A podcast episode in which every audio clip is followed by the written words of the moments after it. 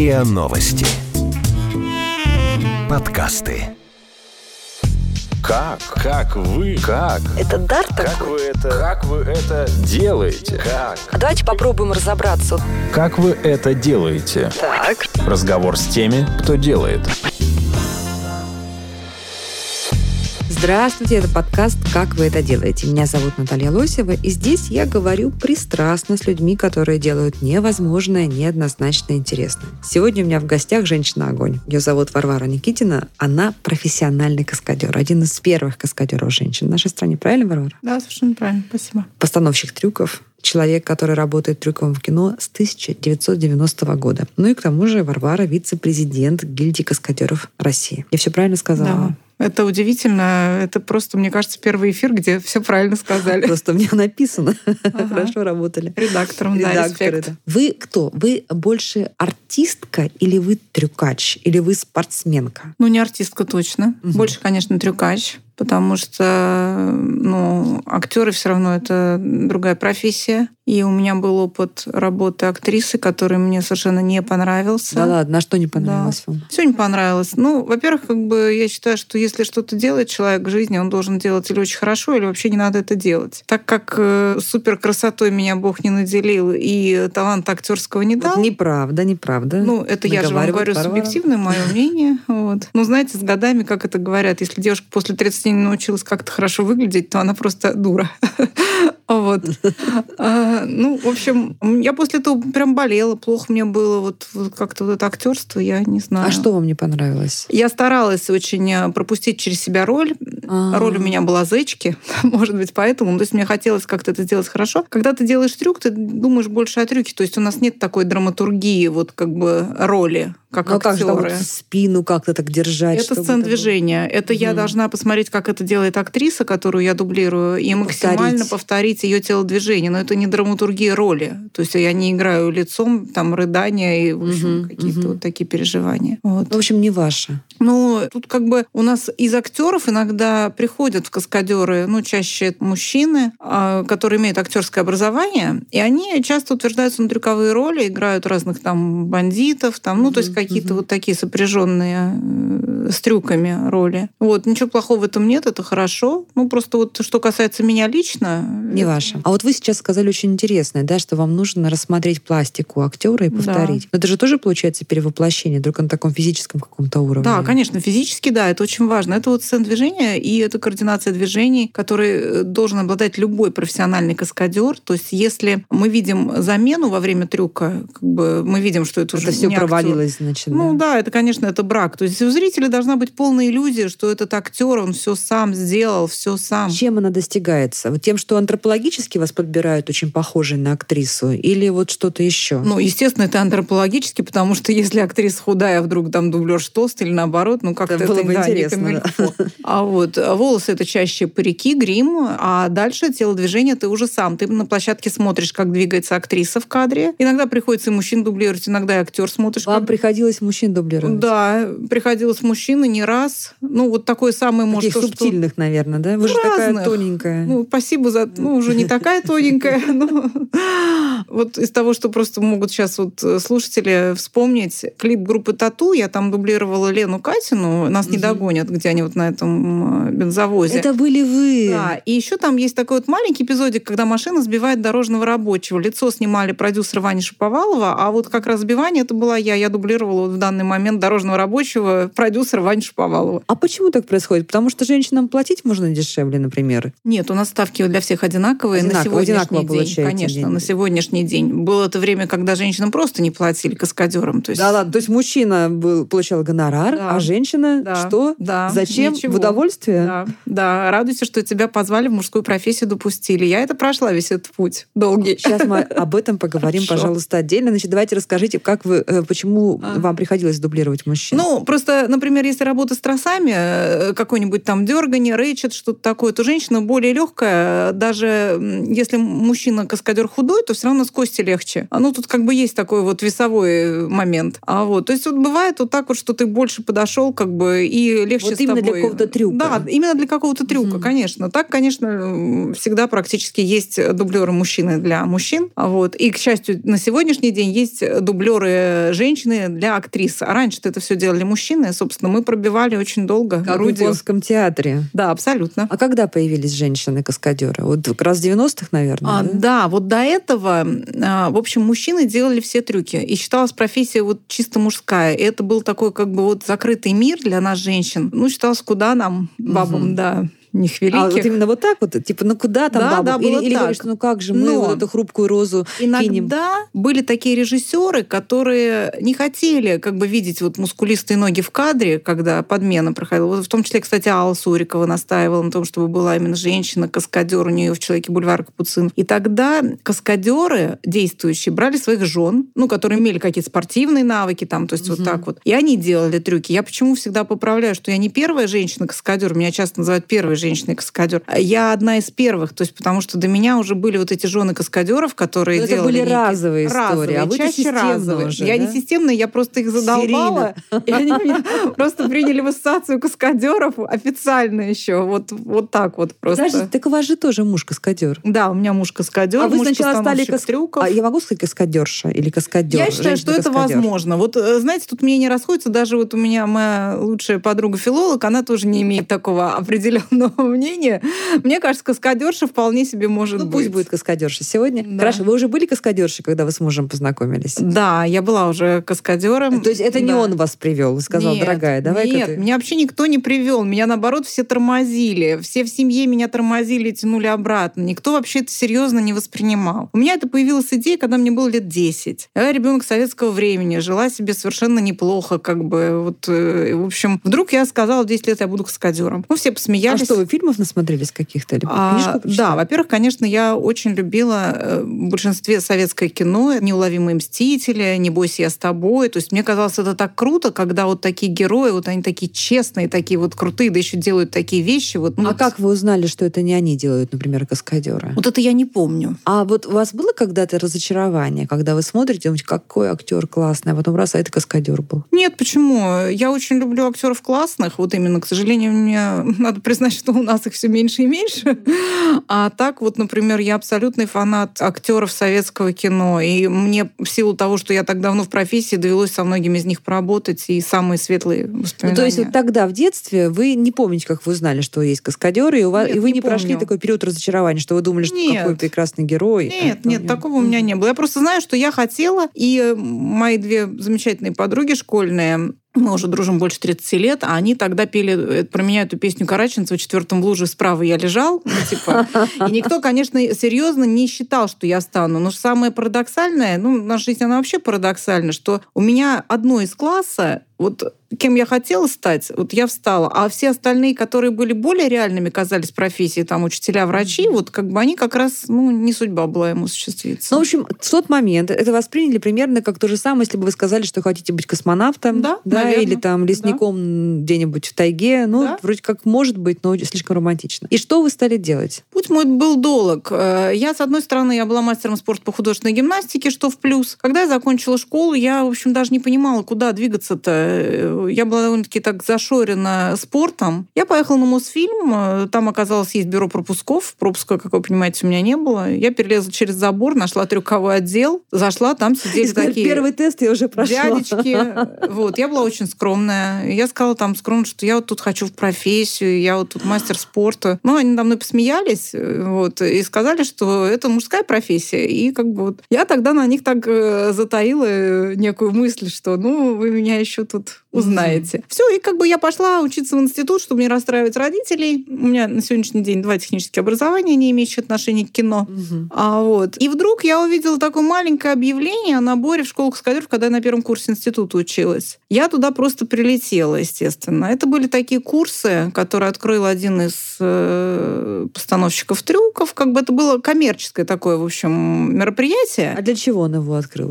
Зачем он? Ну, я так предполагаю, для заработка. А Ну, то есть вот. для того, того, чтобы в кино эти э, вот Потому этих вот в тот э, момент это был выпускать? 89 год, когда я на эти курсы попала. Ну, кино не снималось, как бы понятно, да, и было нищее трюкового, да, и все такое, как бы. Курсы были хорошие при этом. Там можно было научиться стрелять из разного вида оружия, там попрыгать с вышки раз, попадать, точнее, с вышки, а, единоборства какие-то, фехтования освоить, конную подготовку. Ну, то есть, как бы курсы, они были так сформированы, это неплохо. И дальше мне просто... Да, но минус этих курсов был такой для меня, что на них пришло там больше тысячи человек народу. Ого. И я когда это увидела, я, в мальчики общем, в основном, да? нет, было 50 на 50. Девочки в основном пришли познакомиться с каскадерами. Это я узнала от общения с ними, и меня это так удивило, вы-то потому нет. что ну, я-то нет. нет, я-то, мне мальчики вообще были неинтересны в тот момент. Так как бы. У меня так бы я была в этот момент очень такая цельная девушка. А вот. И к нам пришел на эти курсы мой большой друг впоследствии, актер, режиссер, к сожалению, погибший Андрей Станиславович Ростоцкий. Мгм. И он отбирал для первой своей дебютной как режиссера э, кинокартины «Зверобой» девушек и мужчин, которые смогут, ну, грубо говоря, в трюковой массовке поучаствовать. И так как у меня раскосые глаза, длинные волосы, я на ирокеску очень ему подошла. Вот он от- отобрал из этих тысяч, он отобрал троих девушек. И я была в этой тройке. Это просто вот, ну,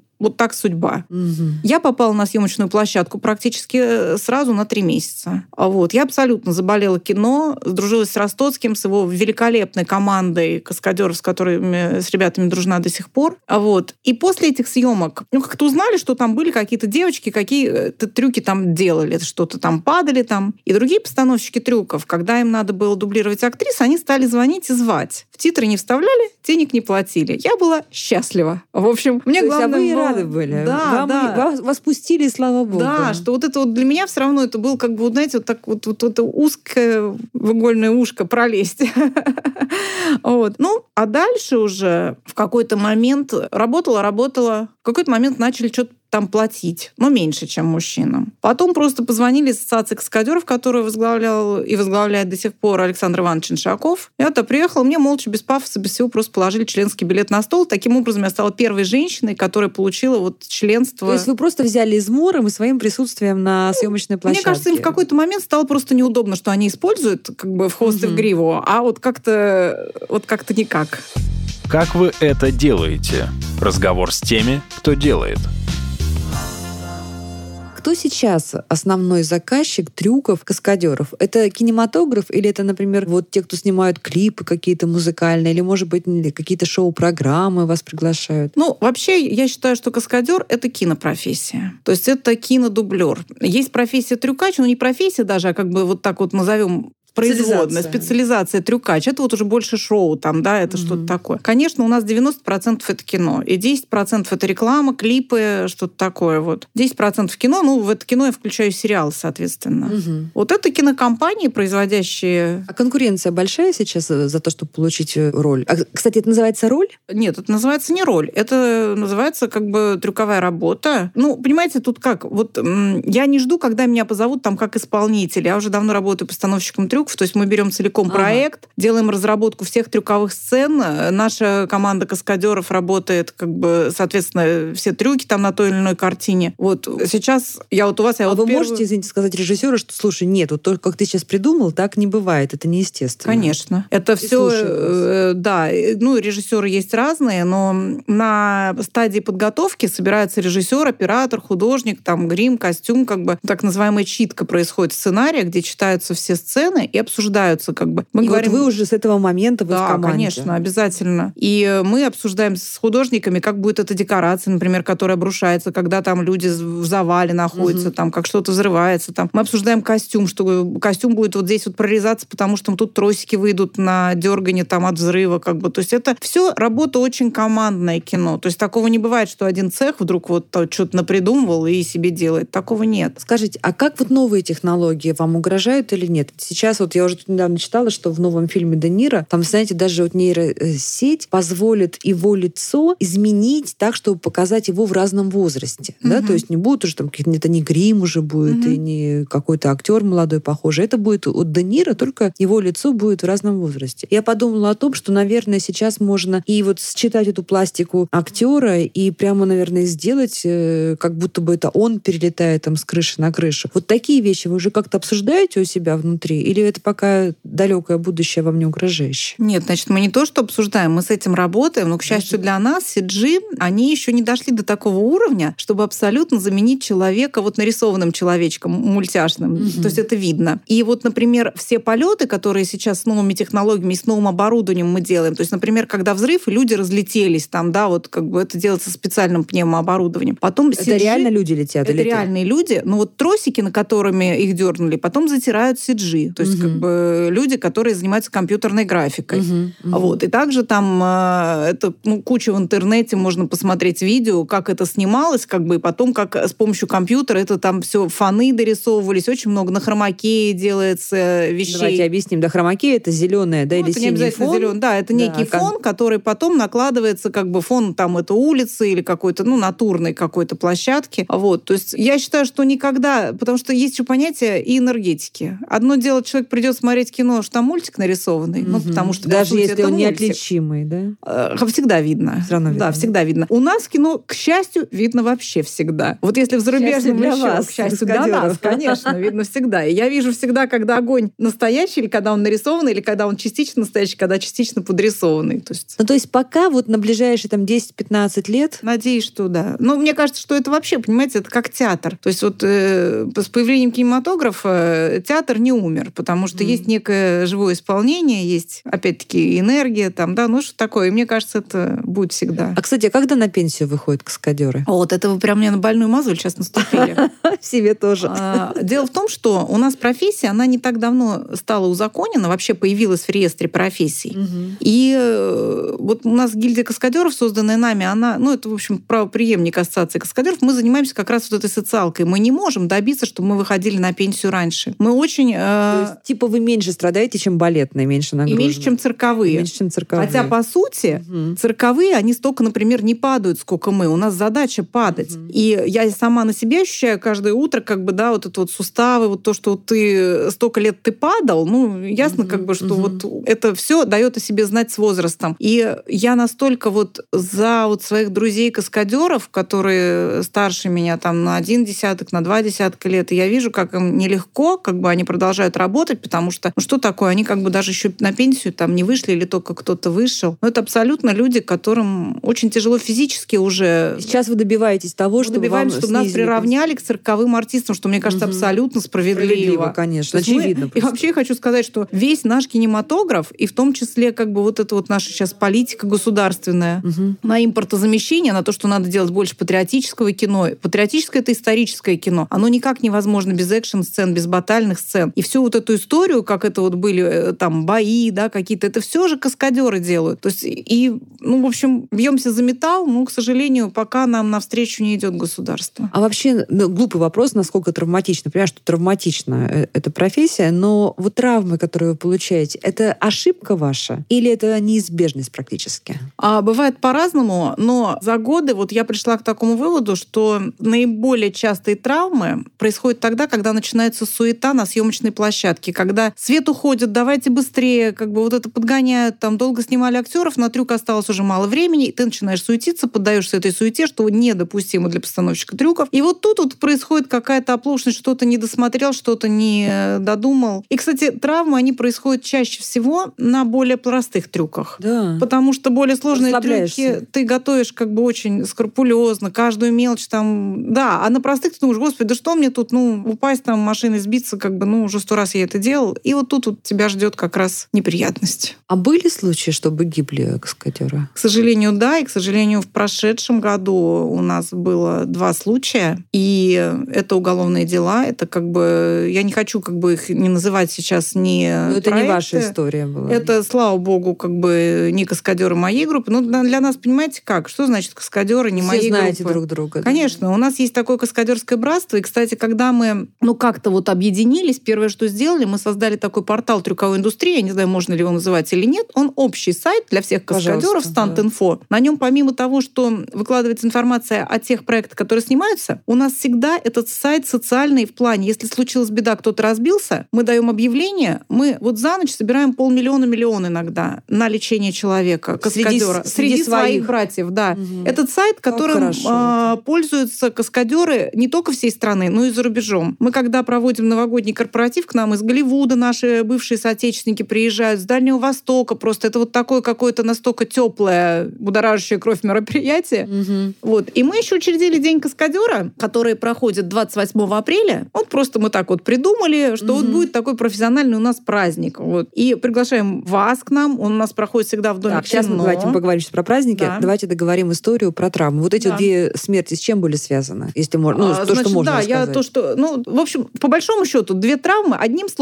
с экономией связаны. В одном случае сэкономили на каскадеров, взяли актеров массовки в драку, вставили, как бы вот получилось, что люди дрались, которые То не обучены. драки должны Драки. быть только обученные люди. Ну, Все конечно. должны. С одной стороны, это сцен движения, которому учат актеров, но с другой стороны, вот там вот случай просто вот человеку попали в висок неудачно. И просто все это привело к летальному исходу. А второй случай, как бы, я считаю, что там было тоже, опять-таки, сэкономили. Давайте снимем вот здесь. Вот был постановщик трюков в одной локации, а в другой решили сами доснять там трюковую небольшую сценку. Эта сценка привела тоже к летальному исходу. То есть экономия времени, экономия средств, ну вот приводит вот к таким вещам. А может привести к травме или к смерти, не дай бог, психологические какие-то факторы. Например, вот просто он, человек перестал бояться, да, то есть у него уже за счет многих лет работы какие-то инстинкты начинают стираться. Да, очень, кстати, вы правильно подметили. Я считаю, что да, абсолютно может. Абсолютно может. Это, собственно, когда ты уже относишься к трюку, а, ну, как бы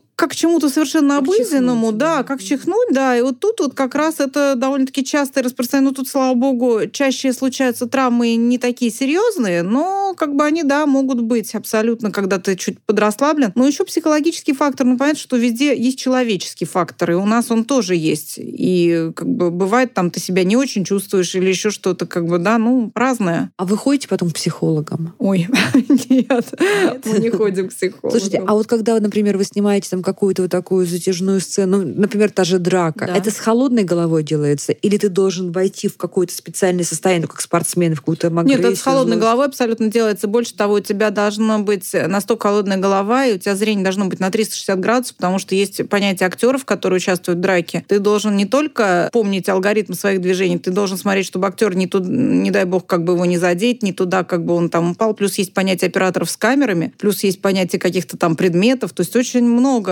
нюансов, которые ты Ну, То есть в драке каждое движение руки, оно вами как постановщиком прописано Да, и отработано. да, То есть конечно. как в балете, да? Делаем А, Более того, мы делаем и чаще раз, всего и два, и три. репетиции, и с актерами репетируем, снимаем привизы и э, показываем потом операторам, как лучше расставить камеры, чтобы это снять. То есть это как бы ну такой целый Ну, тоже актерская подготовительный- работа, на самом деле. Ну, это режиссерская больше работа. Это режиссер экшн-сцен называется. Ну и потом каскадер должен это сыграть. Да, да, да.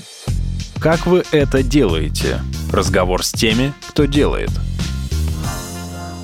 Давайте проговорим про праздники. Итак, у вас какой-то происходит фантастический Новый это год. даже не праздник. Это сейчас вот я про один... Ну, Новый год, понятно, это просто корпоратив, на который просто он ценен тем, что приезжают вот просто со всей страны. Нет, Варвара, Да. послушайте, вот может быть для вас это обыденно, А, но да? для Ну, нас хорошо. корпоратив каскадеров. Воображение начинает рисовать, Ой, конечно. Это очень, а, ну, как бы так, чтобы просто обратить это в такую как бы делаете? веселую Да. вещь. А вот мы когда приезжаем, там, или мы в ресторане дома кино это проводим, или мы снимаем большой-большой лофт, потому что у нас в среднем 150 человек каскадеров как бы собирается на это мероприятие. Я вот прихожу и говорю, ой, у вас тут очень красивый вот контрабас стоит, ну его уберите, он тут, а то потом пла- заплатить за него не будем. Ну как-то у нас люди, которые Так. они вообще каскадер это такой человек, который любит жить на полную катушку вот во всех ипостасях. То есть, как бы, что ли? а, ну нет, просто как бы... Э, просто Да, веселитесь. просто веселимся Так. на полную катушку. То есть э, это как бы бывает у нас так. Мы поздравляем всегда э, тех каскадеров, которые стали родителями в прошедшем году. То есть у нас всегда э, приходят актеры нас поздравить. Вот у нас Нет, есть... объясните, зачем вы убираете контрабас? Что там происходит? а, происходит какие-то у нас сценическое движение, вот, отработка. То есть у вас там капустник такой, что ли, или что? Капустник, да, ну по-разному может быть. Кто-то может кого-нибудь куда-нибудь бросить, кто-то может упасть там. Ну, то есть есть То есть такие это так моменты. место приветствия, да? То есть не Ну, приобнял, а так швырнул, Да, чтобы да, это оборота нормально, воздуха. это никто не обращает внимания даже. А вот, и у нас всегда нас поддерживают актеры. У нас есть вот некие актеры, с которыми мы очень дружны. Это Кирилл Сафонов, э, Которые Василий знают, как с вами обращаться, да? Это, Мгм. например, э, кстати, не только актеры, Сереж Галанин, Серега. Певцы какие-то. Певцы, да, то есть как бы они приходят всегда с радостью, они как-то приносят там свое что-то. У нас всегда мы сами поем. У нас Александр Иванович Шиншаков прекрасно поет, и вот его поддерживают как раз вот... И что, вы Галанина тоже можете так вот э, пюре это... Я думаю, Галанин сам может вполне нас. Кого угодно, Да, кого угодно. Но это Новый год. А так вот у нас профессиональный наш праздник — это День 28 каскадера. Да. И главное, что для нас очень важно. У нас очень долго, то есть много лет, у нас не было своей премии каскадерской. То есть ее давали уже всем. И мультипликаторам, и режиссерам, и актерам, и операторам. А каскадерам как бы считали, что она не нужна. И более того, нас награждали уже не раз Таурусом. Это высшая премия голливудских э, каскадеров. Мгм. И наши россияне не раз получали Таурус там. И сколько мы не писали, я лично вот отвозила эти письма в Минкульт там и на Медынского, и на Путина, что, ну, ребят, ну дайте нам какую-то премию провести, дайте какую-то копеечку. Ну, ответы были, что у нас бюджет не располагает, тра-та-та. В общем, в конце концов, наш э, президент Александр Иванович Шиншаков сказал, ну, ребят, ну, это не дело, премия должна быть. Мы просто в первый раз скинулись деньгами, это было три года назад. а, мы- Сами. Сами, каскадеры. И мы на свои деньги учредили такую премию, которую назвали «Альтер-эго». А Это латынь, да, ну, второе я. «я». Второе Мгм. «я» актера мы вот так Мгм. себя назвали. Красиво.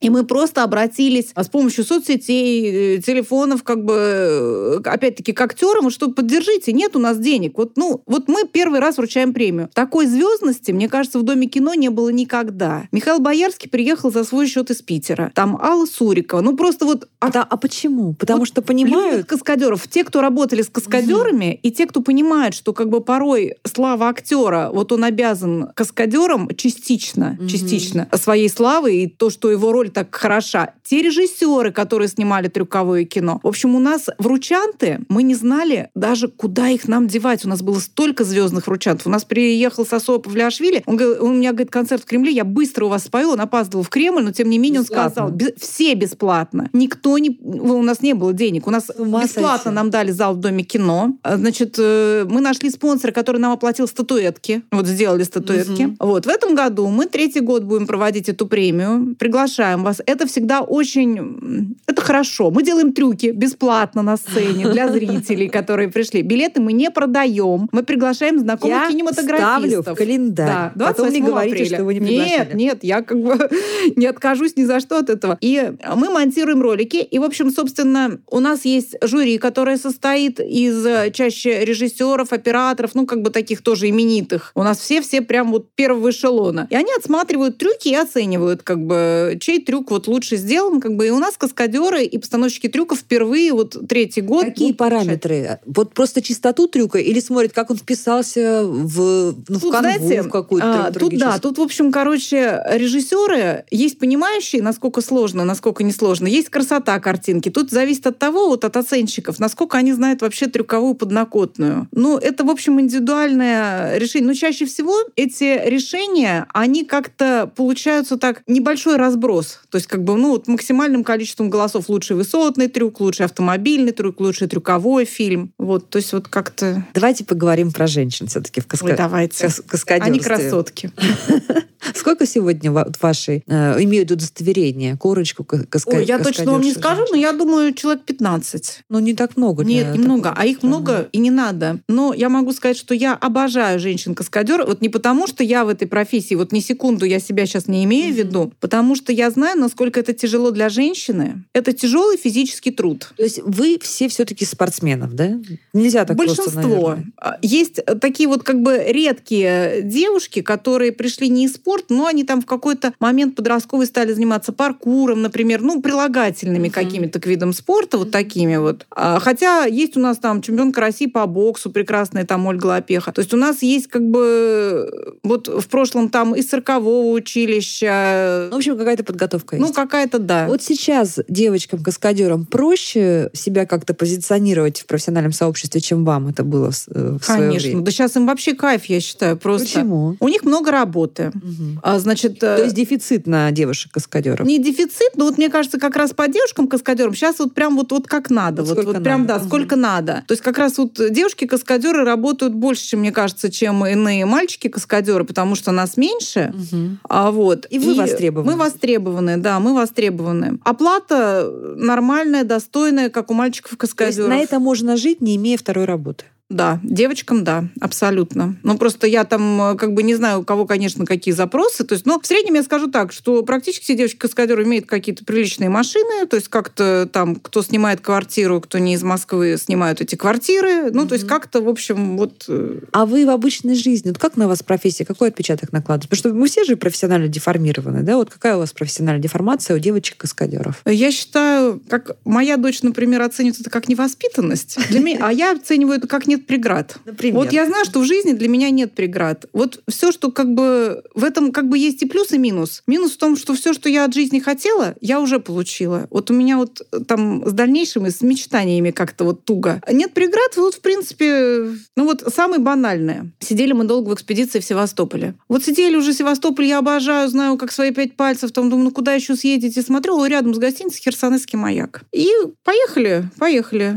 Приезжаем, а это оказалось воинской части, он на воинской части, он там абсолютно закрытый, и вообще колючая проволока, вообще туда не попасть никогда. И мне вот говорят там люди, что зря ты нас притащила, никогда мы туда не. Я говорю, «Ну Как так? Я на КПП связалась с главным туда-сюда. Ну, я люблю маяки фотографировать. Мы там из кино. Все, и вот у меня фотография маяка, вот мы на закрытой воинской части, не прошло там и 20 минут. Ну, нет Так, преград давайте поправим. Давай- давайте объясним. То есть вы не перелезли через забор воинской Нет. части, как в свое время сделали Нет. в Мосфильме. Я ну, вы если сделали бы- подкоп, вы пошли, просто договорились. То есть вы использовали не свои, так сказать, прямые навыки, умения, а коммуникативные. Да, но иногда, если коммуникативные не прокатили, то тогда уже идут в ход и другие Ну, навыки. колитесь, расскажите нам. Вот. Нет, ну просто я как-то считаю, что жизнь, ну, помимо того, что она короткая, она одна, она как-то, ну, не должны мы жить в рамках. Вот у меня этих рамок нету. То ли потому, что я вот уже киношник просто до мозга костей, то ли потому, что То есть нарушаете иногда. Ну, не совсем законопослушный гражданин я. Понятно, понятно. А ваша дочка как-то увлеклась профессией? Ой, с дочкой такая история. Дочка получилась очень красивая. И красивая с детства. И в 9 лет ее увидел Саша Стриженов и говорит, боже мой, это что? Ну, так как мы ее там таскали по киноэкспедиции. И он ее снял в первый, там у нее была роль в фильме «Юленька. Зло» в триллере в таком. И после этого ее стали очень активно снимать. А мы очень жесткие родители Как актрису. как актрису.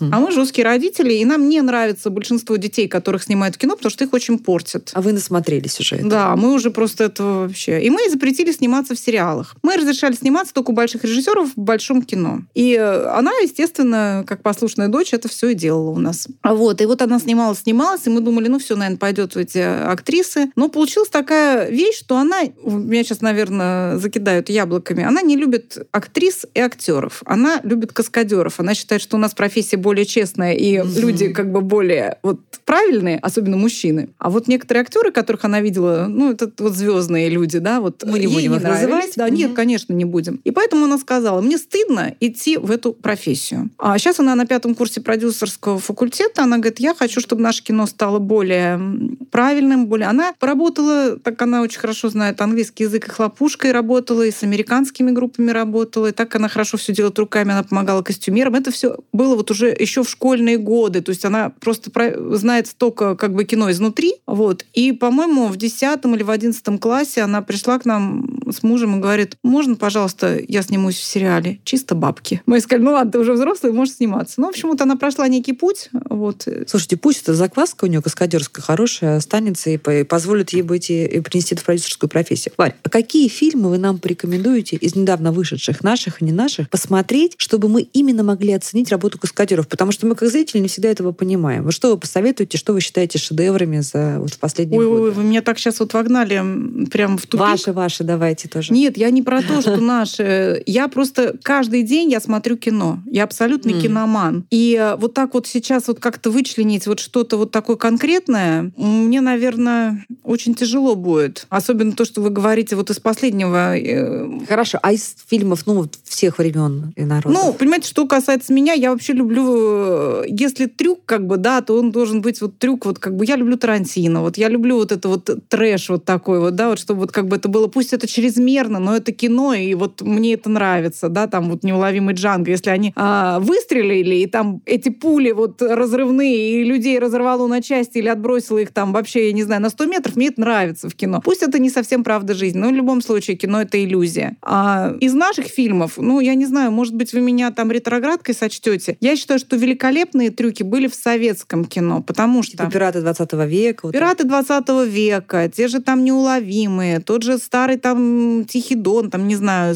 Собственно, вообще у нас профессия в стране, она же родилась после фильма «Смелые люди», который посмотрел Сталин, не знаю, как бы это знают наши слушатели или нет, и он сказал, что вот это за люди, которые вот так вот все лихо делают. Ему сказали, это каскадеры. А, хотя там больше была джигитовка конная, как бы, да, были конные джигиты. И он сказал, вот эту вот профессию нам как-то надо. Вот, Иосиф Виссарионович нас, в общем, вот как-то вот так вот. И вот я считаю, просто я знаю, что у них не было никакой ни защиты, ничего, как бы, да, в то время советское. Они делали вот все вот как гол, как сокол. Пошел и падаешь на картонной коробке. Это мы сейчас там пневмоприходы, там все как бы у нас там из Италии защиту, там колени, локти, все такое, все как бы гелевое, не гелевое. А у них-то ничего не было. Я поэтому обожаю. Будем смотреть и старое кино. Последний вопрос, Варя. Вы каблуки носите? Да, я очень люблю. Тоже? Да, да, очень люблю. И я скажу даже не про себя, а про наших девушек-каскадер, что это вот когда корпоратив, это просто умереть можно. Это просто вот такие шпилища, такие, как бы у всех, в общем, спортивные хорошие фигуры можем себе позволить. Что не мешает вам, как я понимаю, на корпоративе показать и трюк, если надо. Да, абсолютно. Друзья, у меня была в гостях Варвара Никитина, профессиональный каскадер, постановщик трюков, вице-президент гильдии каскадеров России, и мы говорили сегодня об изнанке этой довольно редкой и, на мой взгляд, очень ценной профессии, которая где-то между спортом, цирком и, конечно же, искусством. Это был подкаст «Как вы это делаете?». Меня зовут Наталья Лосева, и здесь я говорю пристрастно с людьми, которые делают невозможное, неоднозначное и интересное. Вы слушали эпизод подкаста «Как вы это делаете». Автор и ведущая подкаста Наталья Лосева. Подписывайтесь на подкаст на сайте ria.ru в приложениях подкаст с Web Store и Google Play.